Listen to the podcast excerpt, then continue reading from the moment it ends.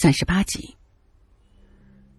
可是这个时候呢，知道已经晚了，疫情已经在全岛传不开了，岛上几乎没有不得病的人，越来越多的人变成了残疾，即使是新生下来的小孩子，一出娘胎都是带着病的的。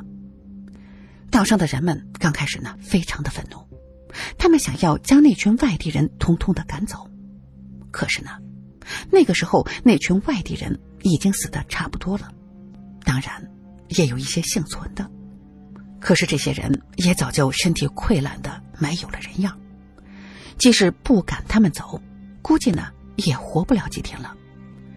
这群外地人看到岛上的人也都被他们传染，就把自己从岛上采来的草药分给他们。岛上的居民呢，吃了这些草药，还真是有些疗效。可是确实不能根治，久而久之，岛上的人越死越多，剩下的也都是落得一身的残疾。也是从那个时候开始，周围的岛上再也没有人敢去那个岛了，因为一上岛就会被传染上怪病，更不会有人将女儿嫁到那个岛上，因为全岛都是病人，去了就活不成了。后来呢？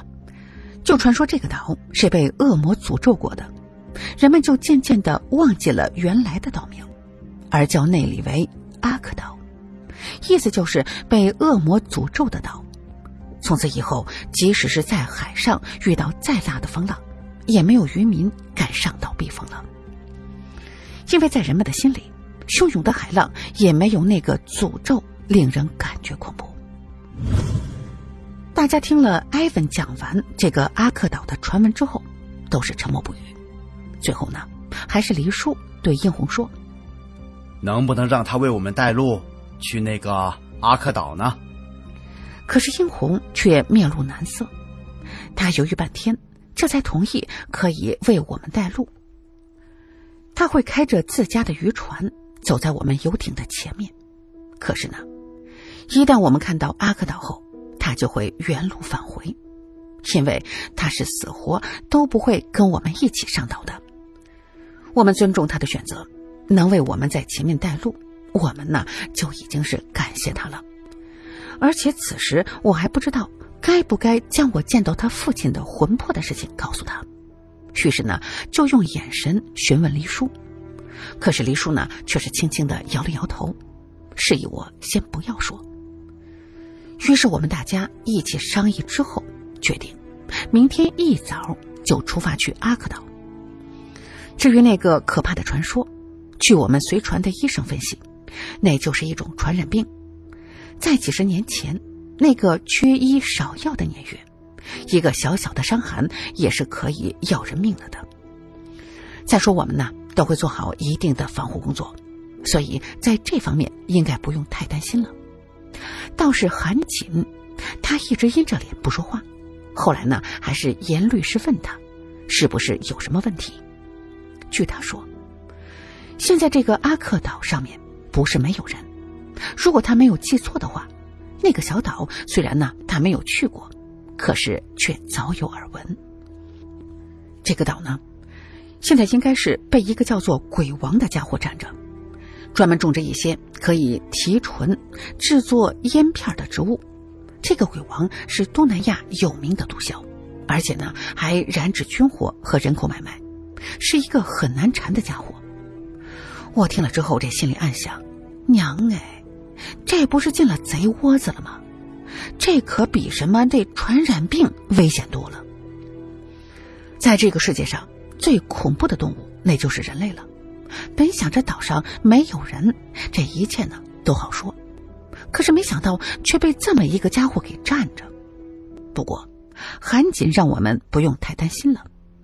这个鬼王和他们公司有一些生意上的往来，应该会卖个面子让他们上岛。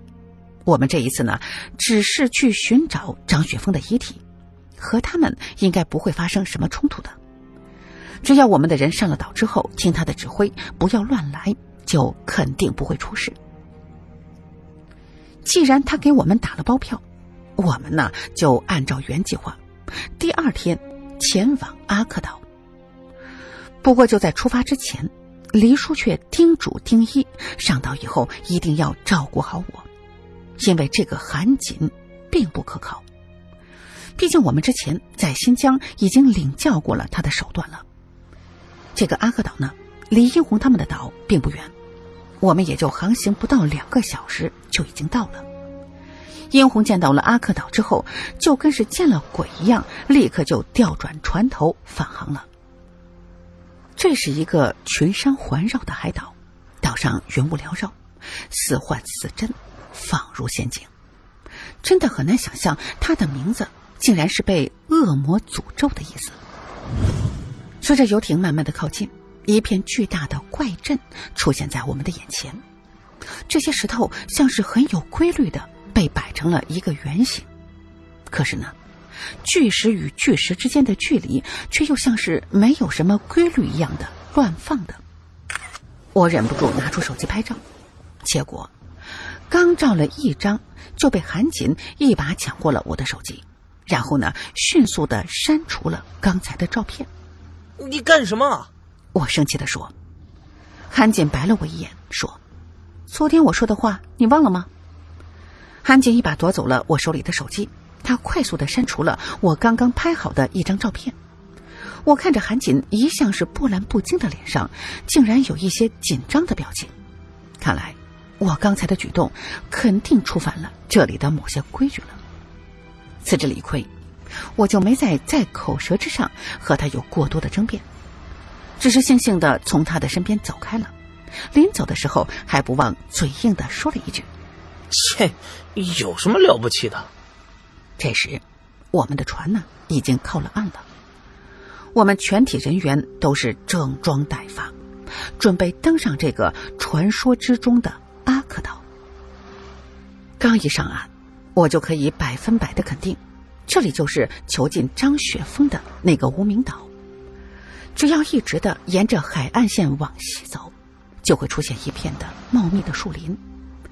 那里有一条通往溶洞的小路，谁知道我还没有把自己的想法说出来，就见从不远之处突然冒出来了十几个人，他们个个都是全副武装，正快速的朝着我们这边跑过来。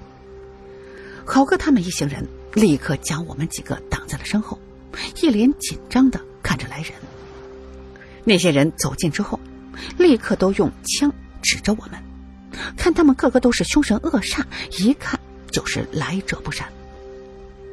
其中一个领头的对着我们是哇啦哇啦的说了几句话，从表情和语气上能够听得出来，应该不是什么好话。我们本地的向导艾文脸色变得非常的难看，他不停的对着这些人点头微笑，然后转身小声的对我们说。呃，他们说这里是私人的小岛，问我们是谁，为什么要来这里。此时呢，豪哥的队员早就把手放在了枪上，现在只要是一言不合，就随时可能开战。一直没有说话的韩锦突然的用本地话对那些人说了几句话，那些人的神情明显的一愣，接着表情立刻就有所改善了。我小声的问艾文：“那女人说了什么？”艾文附耳对我说道：“她说自己是泰隆集团的人，想见见鬼王。”这是我第一次听到泰隆集团的名字。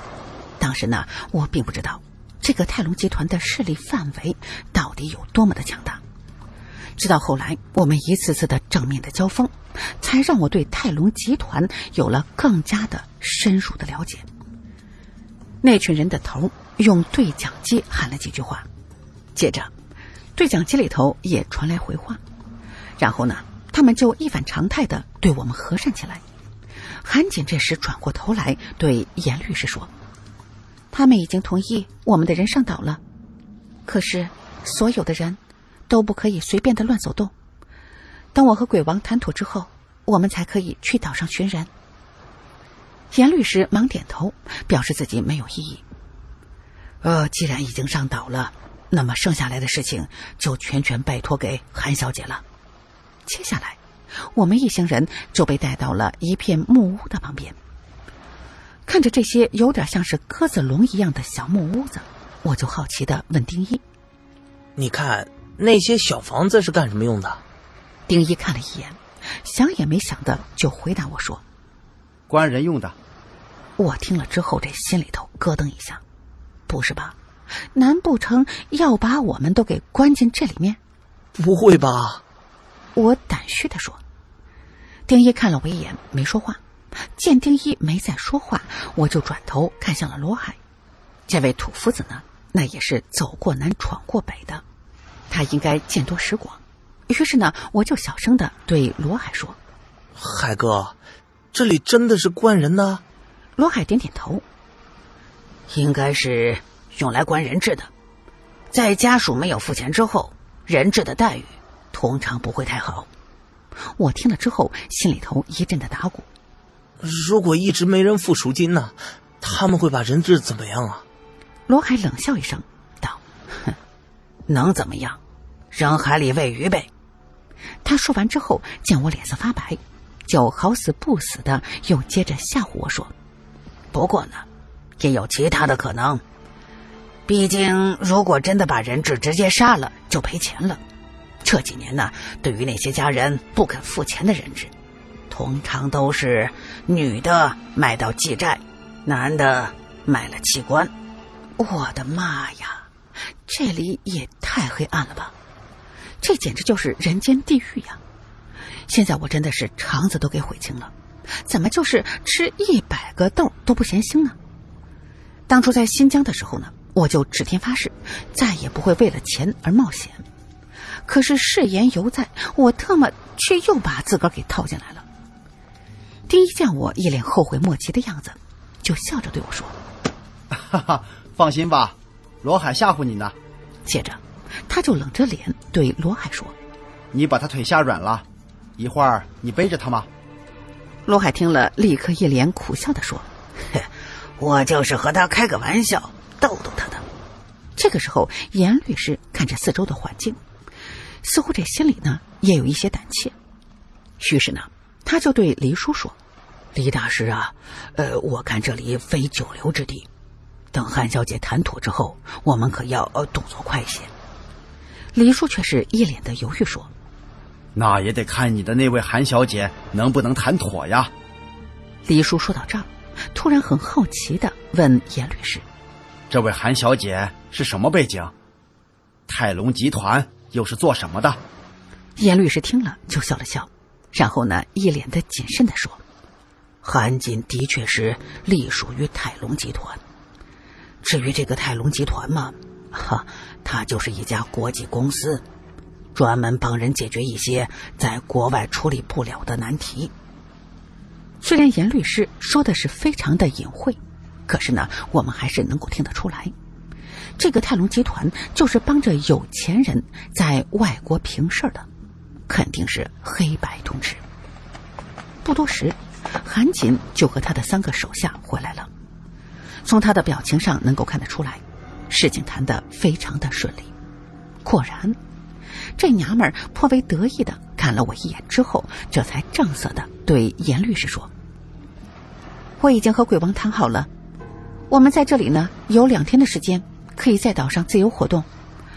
但是他们呢会派人全程跟着。”所以，我们除了可以在岛上寻找张先生的遗体之外，其他的事情一律和我们无关。我们呢都不能插手。严律师听了韩锦的话后，就转过头来对黎叔说：“黎大师，您听到了啊？我们就只有两天的时间。”黎叔一脸的自信的说：“足够了，我相信两天之内，我们一定能找到张雪峰的遗体。”严律师听了，满意的点点头。这个时候，韩锦接着对所有人说：“鬼王还交代了一件事儿，当然，这只是他的建议，并没有强迫我们一定要遵守。”李叔听了一愣：“嗯，什么建议？”韩锦耸了耸肩：“鬼王说，这岛上的西边呢，最好不要去，那里面是一片禁地，树林浓郁，常年有瘴气环绕。”他刚刚来到这个岛上的时候，就在里面莫名的折了几个手下，所以到现在都没有人再敢走进那片林子里。原来，这个鬼王早些年刚刚成气候的时候呢，因为没有自己的地盘，所以一直都是带着手下在海上漂泊着的。可是这附近海域里稍好一些的无主小岛，都已经被别的势力所占，实在没有他容身之地了。后来呢，他的一个军师告诉他，其实这附近还有一个荒岛。不论是在地理位置上，还是岛的面积上，都可以算是佳境。只可惜，早年出过一些吓人的传说，所以呢，一直没有人敢再上岛了。鬼王一听，这不正是给自个儿准备的吗？至于那些狗屁传说，都已经是很多年前的事情了。他鬼王就是不信这个邪，他都是鬼王了，还怕个什么鬼呀？于是呢。他就带着一群手下登上这个阿克岛。刚一上岛的时候，鬼王就发现这里虽然看上去植被茂密、风景宜人，可是实际上却是一片的萧条。岛上有着数不清的空房子和不计其数的荒坟。虽说鬼王是一个不信邪的主，可是呢，却也不能不尊重逝者。于是，他就带着手下拆除之前岛上的民房。然后呢，避开岛上的那些荒坟，在岛的南头，也就是现在我们站的这片区域里头，重新建造了一排住房。本来这一切都是挺顺利的，谁知道有一天，鬼王的几个手下私自进了西边的林子里头打猎，结果是一去不回。于是当天晚上，鬼王就带着十几号人，点着火把进了林子了。他的手下有一个追踪高手，他沿途跟着地下的脚印，很快的就找到了那几个失踪的手下。这几个人呢，命虽然捡回来了，可是却从此变得神志不清，痴痴傻傻。